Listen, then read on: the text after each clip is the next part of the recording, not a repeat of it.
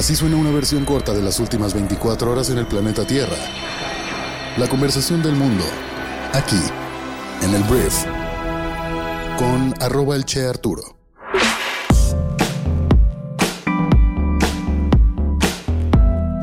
Buenos días, bienvenidas, bienvenidos a esto que es el brief para este viernes 14 de julio. Yo soy Arturo Salazar, soy tu anfitrión y uno de los fundadores de Briefy y mi misión es que te informes rápidamente con las noticias que debes conocer el día de hoy para ser una persona bien informada.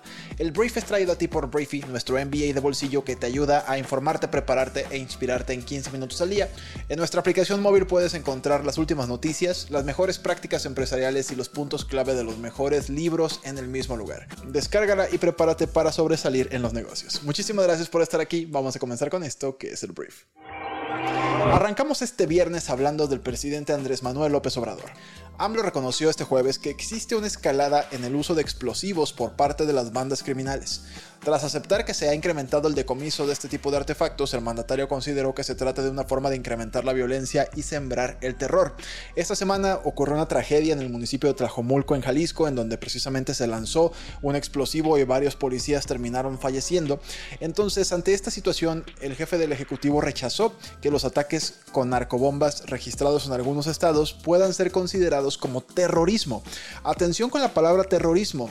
AMLO dijo que para ser clasificados de esa manera tendrían que existir motivaciones de carácter político o ideológico, y alertó sobre las consecuencias de reconocer la existencia de actos terroristas en México ante el riesgo de una posible intervención de Estados Unidos. La escalada de la violencia en nuestro país ha sido tan alta que AMLO ya reconoce que la violencia está agacha y que además hay bombas, y es más, la atención de la nota está en que no le llames terrorismo a lanzar bombas a un cuartel de policías. Si esto sucediera en cualquier parte de Europa, por ejemplo, sería terrorismo inmediatamente. En Estados Unidos no, porque tampoco les gusta decir que los estadounidenses pueden ser terroristas, aunque creo que Joe Biden ya dijo la palabra en alguna ocasión durante su mandato. El tema aquí es que AMLO dice que terrorismo no corresponde a lo que sucedió, y me di la tarea de investigar qué significa terrorismo, y aquí está forma violenta de lucha política mediante la cual se persigue la destrucción del orden establecido o la creación de un clima de terror e inseguridad susceptible de intimidar a los adversarios o a la población en general. Bajo la definición oficial, esto fue terrorismo. Y ha existido desde hace muchos años en México, no es un tema de AMLO, no, no, no, no, no, esto ya existía desde Peña, antes desde Calderón, ninguno de los tres gobiernos ha logrado detener esto. ¿Quién lo va a hacer? La verdad no sé. Ahora es momento de hablar de Xochitl Galvez. Ayer la Comisión de Quejas y Denuncias del INE determinó que el presidente Andrés Manuel López Obrador debe abstenerse de realizar comentarios referentes al proceso electoral de 2024. ¿Por qué tiene que ver con Xochitl? Porque también se deben bajar las mañaneras del 3, 4, 5, 7 y 11 de julio, donde se refiere al aspirante presidencial Xochitl Galvez. Lo que dice esta orden es que se ordena al presidente de la República se abstenga bajo cualquier modalidad o formato de comunicación oficial de realizar o emitir manifestaciones como las denunciadas, llamar a votar o no votar por determinados partidos políticos o movimientos electorales, así como expresiones equivalentes, ni usar recursos públicos en propaganda con fines electorales. Las mañaneras a las que hace referencia al INE son en las que López Obrador se refiere a la senadora como candidata a la presidencia de la Alianza Va por México y el proceso de selección de dicho movimiento, el cual calificó como si fuera una simulación. La comisión estableció una tutela preventiva para evitar posibles conductas antijurídicas, las cuales deben evitarse para no violentar de manera irreparable los principios constitucionales. La presidencia tiene un plazo de 24 horas para bajar o modificar el contenido referido. Ahora, la consejera presidenta de la Comisión de Quejas, Claudia Zavala, dijo que los dichos del presidente pueden vulnerar los principios constitucionales de imparcialidad y neutralidad de un proceso electoral. Zavala enfatizó que López Obrador debe cuidar sus expresiones, las cuales no deben estar relacionadas ni positiva o negativamente a un proceso electoral. La resolución también establece que no podrán difundir, publicar y poner a disposición de la señal satelital cualquier manifestación en la que se llame a votar o no votar por un determinado ente político respecto de algún proceso electoral. Todo esto que te acabo de decir sucedió luego de que la senadora Xochitl Galvez interpusiera una denuncia contra López Obrador por violar los principios de neutralidad, imparcialidad y equidad de la contienda electoral y presunto uso de recursos públicos.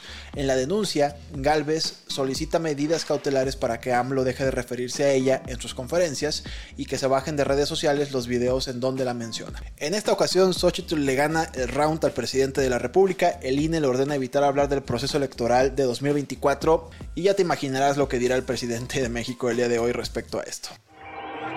Vamos a hablar ahora de la Suprema Corte de Justicia de la Nación, que el día de ayer ha llamado la atención al Senado por su falta de acción en el nombramiento de los comisionados faltantes del Instituto Nacional de Transparencia, Acceso a la Información y Protección de Datos Personales, el INAI.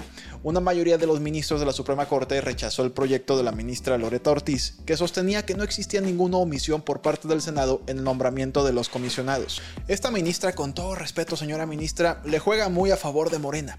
El presidente y también los senadores de Morena, la verdad se han hecho patos para poder nombrar a los comisionados faltantes del INAI. Y este instituto, pues es el encargado de brindarnos a los ciudadanos transparencia para saber en qué se gasta el dinero, entre muchas otras cosas de un gobierno, lo cual es algo básico para una potencia como lo es México. Pero no está sucediendo así. Entonces, lo que estaba intentando hacer Loreta, pues era simplemente decir, no, no, no, el Senado no está siendo omiso, ellos están perfectos en su calidad de poder legislativo, pueden hacer lo que quieran. Entonces, en el proyecto la ministra argumentaba que el Senado había llevado a cabo acciones para nombrar a los comisionados del INAI, por lo que no se podía considerar que los legisladores estuvieran inactivos.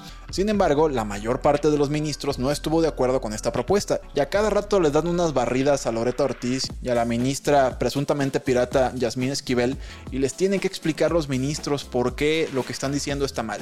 Entonces, en específico, el ministro Juan Luis González Alcántara señaló que el Senado no ha cumplido con sus responsabilidades y ha habido un retraso excesivo la elección, ya que han pasado más de 100 días desde que se generaron las vacantes en el pleno del INAI. La intención es que en algún momento pues, se pueda obligar al Senado a que elija a estos comisionados y que el INAI pueda seguir operando para que la ciudadanía podamos pedir la información que querramos, lo que sea, acerca de lo que hace o deja de hacer nuestro gobierno. Es algo que en teoría es básico. Pero la negativa de los senadores de Morena a que no se pueda tener transparencia en nuestro país, pues no nos hace más que pensar mal de lo que esté sucediendo en México, ¿sabes? Y ojalá me tapen la boca y cuando el INAI funcione, ojalá me tapen la boca y que todo esté perfecto, pero ante esta opacidad no nos queda más que pensar mal. Vamos a hablar del señor Gabriel Cuadri, que es parte de la alianza opositora que se había postulado para ser el candidato del Frente Amplio por México. La verdad, el señor no tenía ninguna posibilidad, ya había fracasado en alguna de las elecciones. No me acuerdo si fue la pasada o hace dos, pero ayer anunció que no buscará la candidatura del Frente Amplio por México a la presidencia de la República. Y en lugar de ello, se unirá al equipo de especialistas del Frente en temas de medio ambiente, por una invitación al parecer del presidente del PAN. De los 33 aspirantes que se habían registrado, Cuadri ahora forma parte de los 21 que quedaron fuera.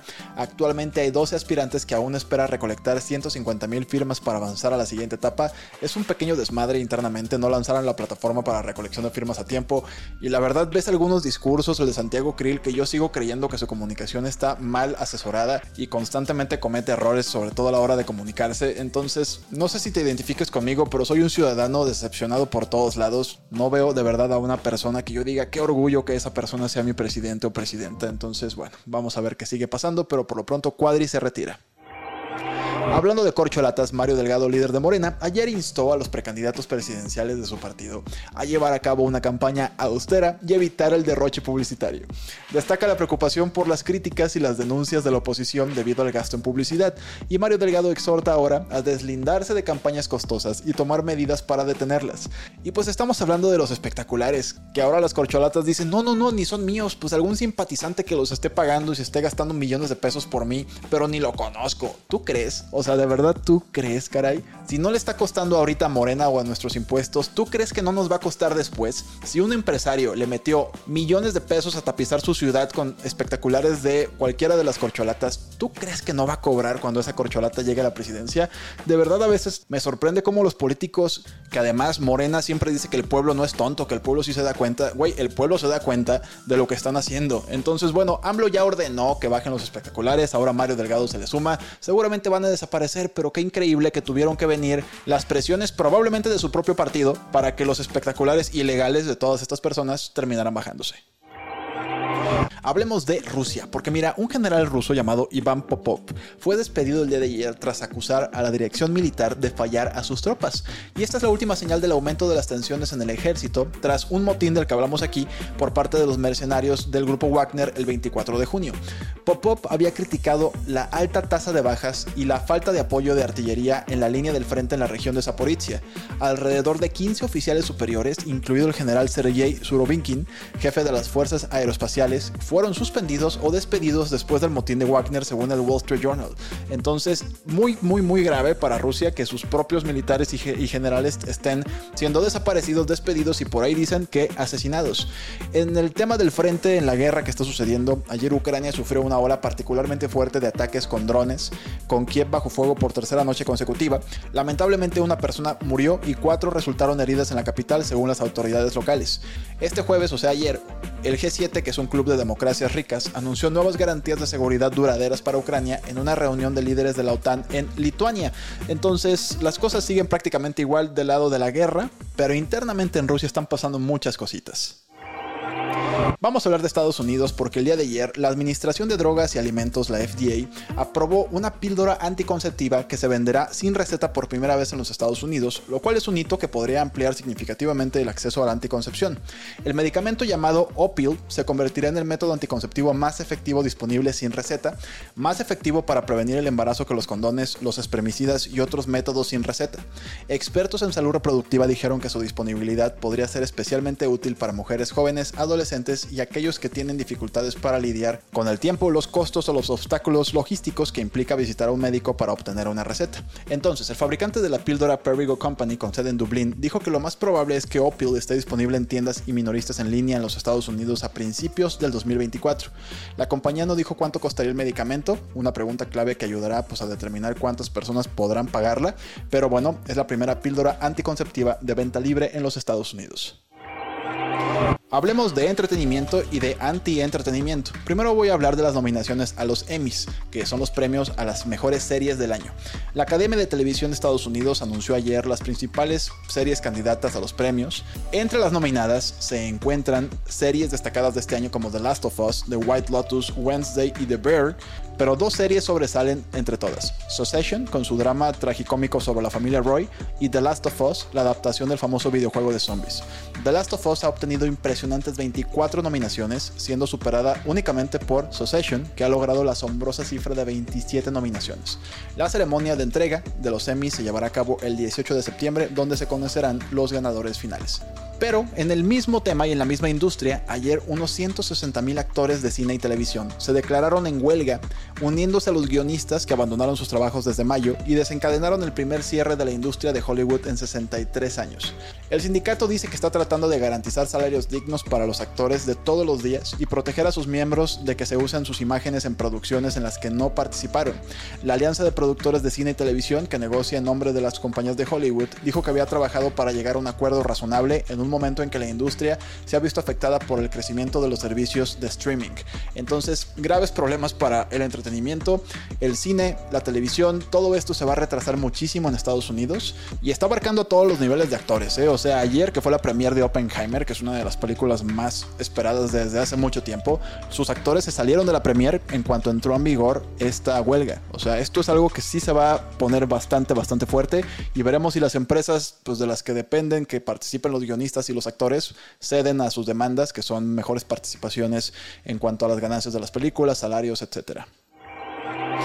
Esta fue la conversación del mundo para este viernes. Espero que te genere muchísimo valor todo esto que acabas de escuchar y que tengas grandes conversaciones al respecto con gente informada. Y antes de irme te quiero hacer una recomendación en Briefy. Se trata de un libro que se llama Reach Out, que básicamente te enseña la estrategia para expandir tu red de networking y aumentar tu influencia en las personas. Está buenísimo, a mí me sorprendió muchísimo este libro y lo puedes leer o escuchar en 15 minutos de tu tiempo si es que ya eres suscriptor de Briefy. Si no lo eres, puedes tener acceso a 90 días de nuestro MBA de bolsillo escribiéndonos un correo a hola.briefy.com y compártenos por favor qué tipo de celular usas, si iPhone o Android, para que te demos los pasos para hacer válido este cupón de 90 días y disfrutes mucho de Briefy durante este tiempo. Muchísimas gracias por estar aquí, gracias por compartir y escuchar este podcast con tus amigos y familiares y nos escuchamos el próximo lunes en la siguiente edición de esto que es el Brief.